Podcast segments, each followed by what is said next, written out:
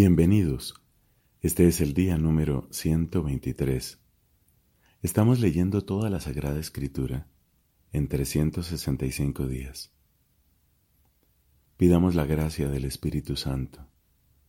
Es una gracia, es un regalo. El regalo que Cristo ganó para nosotros con su sacrificio en la cruz. Hagamos nuestro ese regalo suplicando con humildad y con fe el Espíritu Santo. Hoy tenemos textos del libro de los jueces, del libro de los salmos y del Evangelio según San Marcos. En el nombre del Padre y del Hijo y del Espíritu Santo. Amén. Del libro de los jueces capítulo 20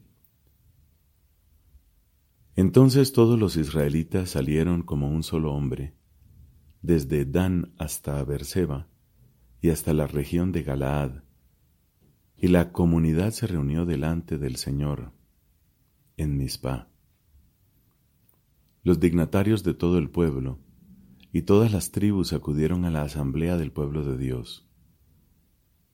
Eran cuatrocientos mil hombres de a pie armados de espada.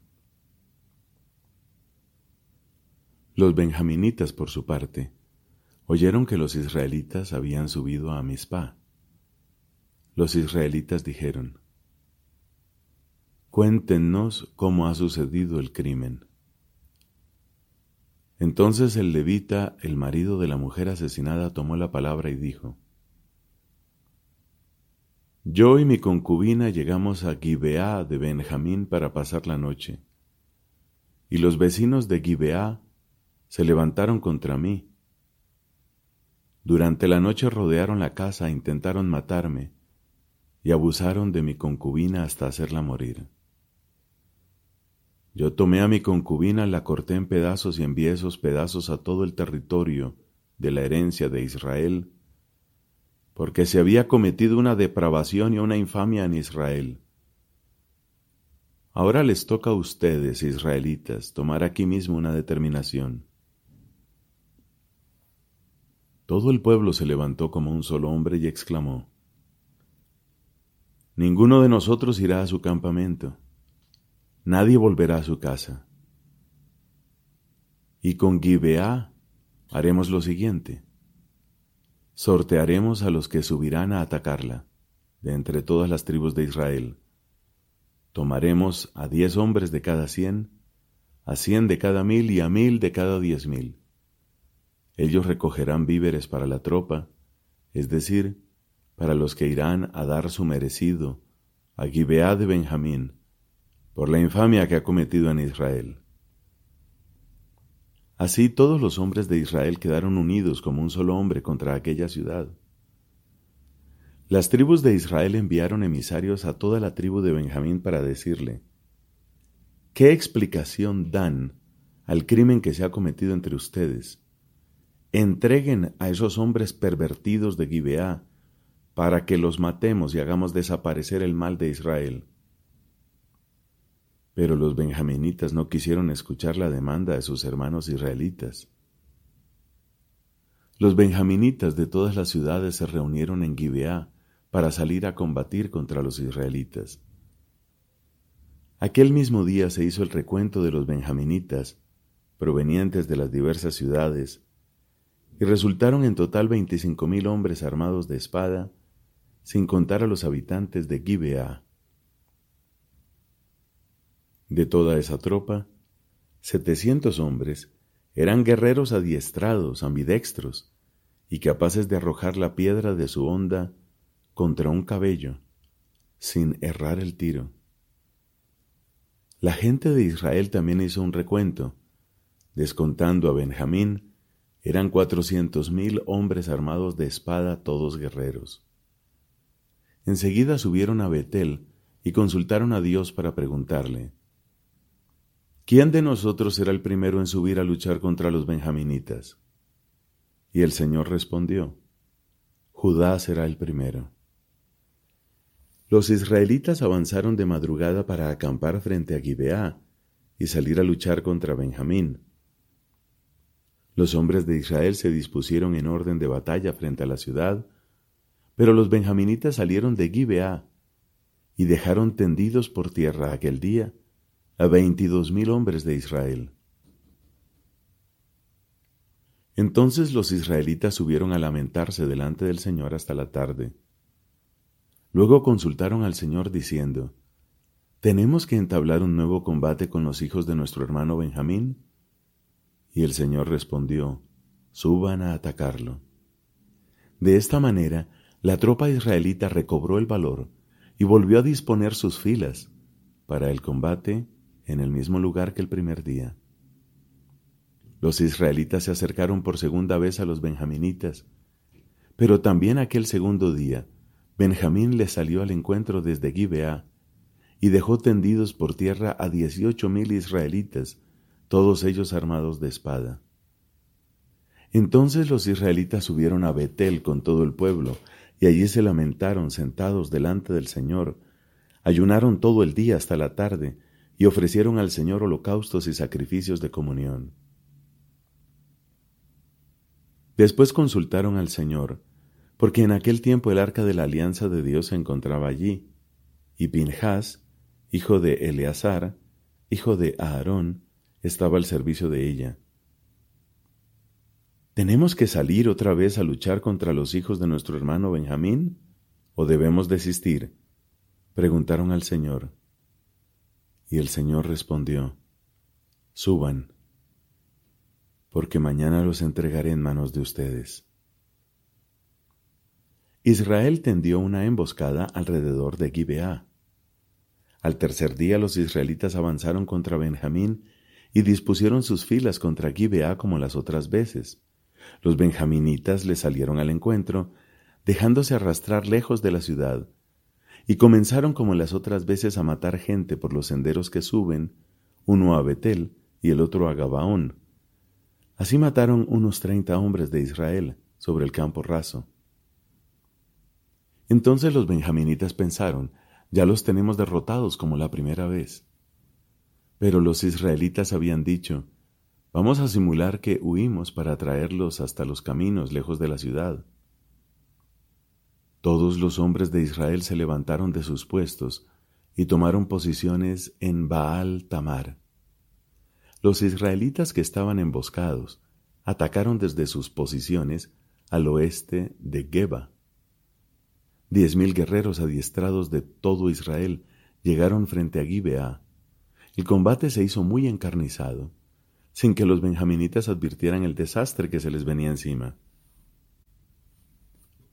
El Señor hizo que Benjamín cayera derrotado delante de Israel, y aquel día los israelitas mataron a veinticinco mil cien hombres de Benjamín, todos ellos armados de espada.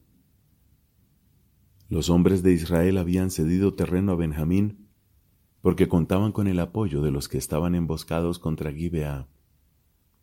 Estos, por su parte, se desplegaron rápidamente y atacaron a Gibeá, pasando a todos sus habitantes al filo de la espada.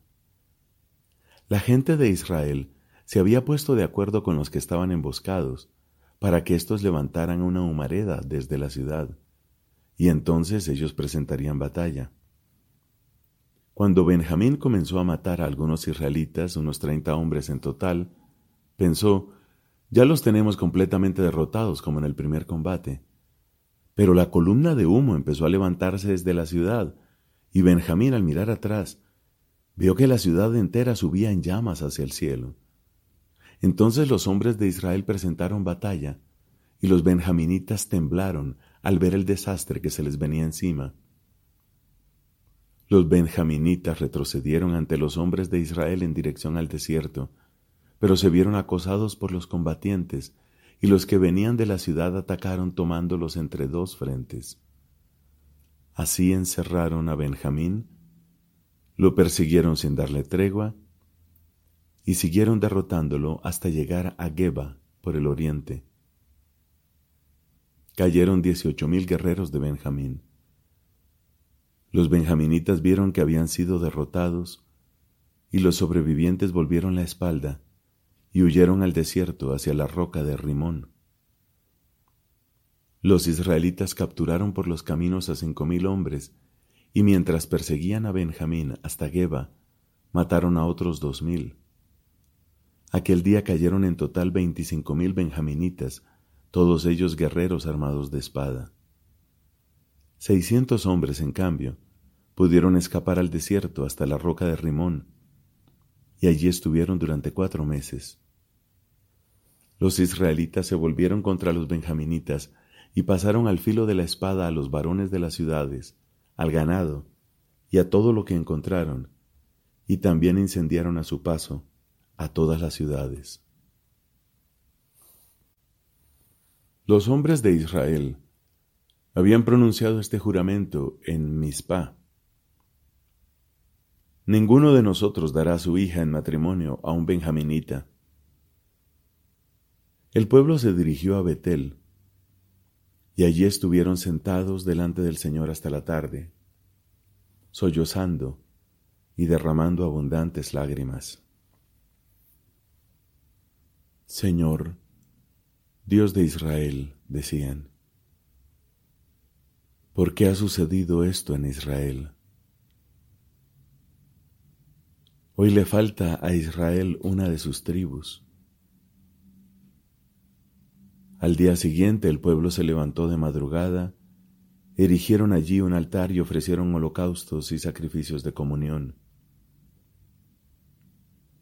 Luego los israelitas dijeron, ¿cuál entre todas las tribus de Israel no ha subido a la asamblea delante del Señor?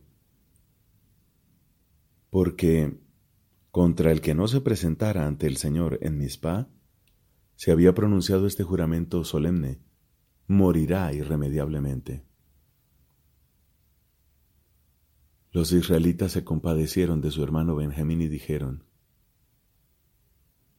Hoy le ha sido arrancada una tribu a Israel. ¿Qué haremos para proveer de mujeres a los que han sobrevivido?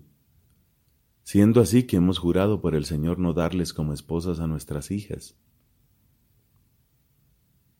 Por eso preguntaron, ¿Hay alguna entre las tribus de Israel que no ha subido a presentarse ante el Señor en Mizpah?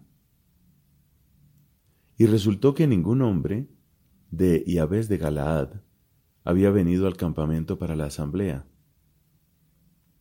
En efecto, cuando se pasó revista al pueblo, vieron que allí no había ningún habitante de Yahvé de Galaad. Entonces la comunidad envió a doce mil de los guerreros con esta orden. Vayan y pasen al filo de la espada a los habitantes de Yahvé de Galaad, incluidas las mujeres y los niños.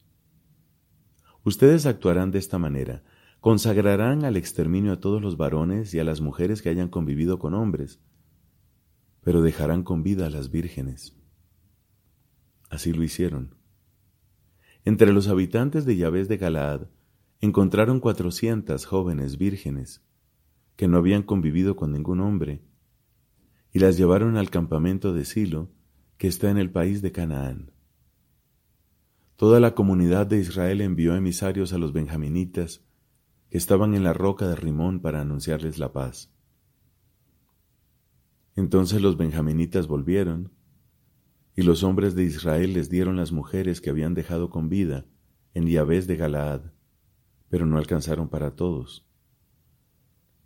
El pueblo se compadeció de Benjamín porque el Señor había abierto una brecha entre las tribus de Israel. Los ancianos de la comunidad dijeron, ¿Qué haremos para proveer de mujeres a los que han sobrevivido, ya que las mujeres de Benjamín han sido exterminadas? Y agregaron, Que los sobrevivientes de Benjamín tengan herederos, para que no desaparezca una tribu de Israel, porque nosotros no podemos darles como esposas a nuestras hijas. Los israelitas en efecto habían hecho este juramento, maldito sea el que entregue una mujer a Benjamín.